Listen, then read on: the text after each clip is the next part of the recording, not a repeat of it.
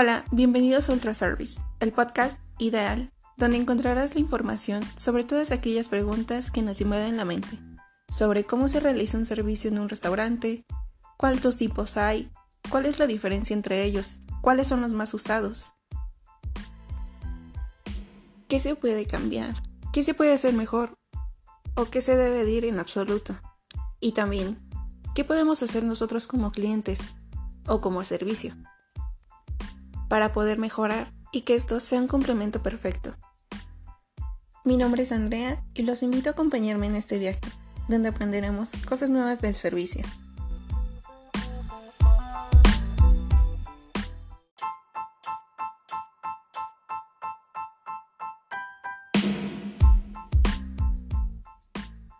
Y bueno, como este es nuestro primer podcast, me presento para conocernos mejor.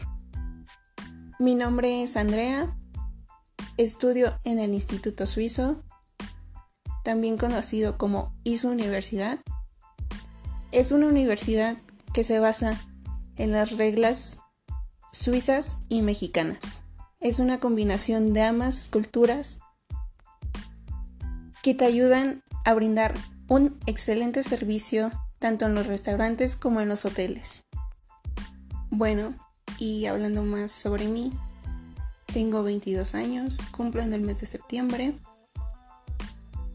Me encanta hacer comida, preparar platillos nuevos. lo que me encanta de la carrera es que te dejan liberar tu imaginación. Puedes hacer lo que quieras, siempre y cuando sea de la manera correcta. Y todo en general es súper divertido. También hay ciertas cosas que son un poco difíciles en la carrera, pero nada que no puedas superar si es que realmente te gusta. Y pues bueno, hablando de la escuela, este podcast inicialmente es por una materia, pero me agrada mucho la idea.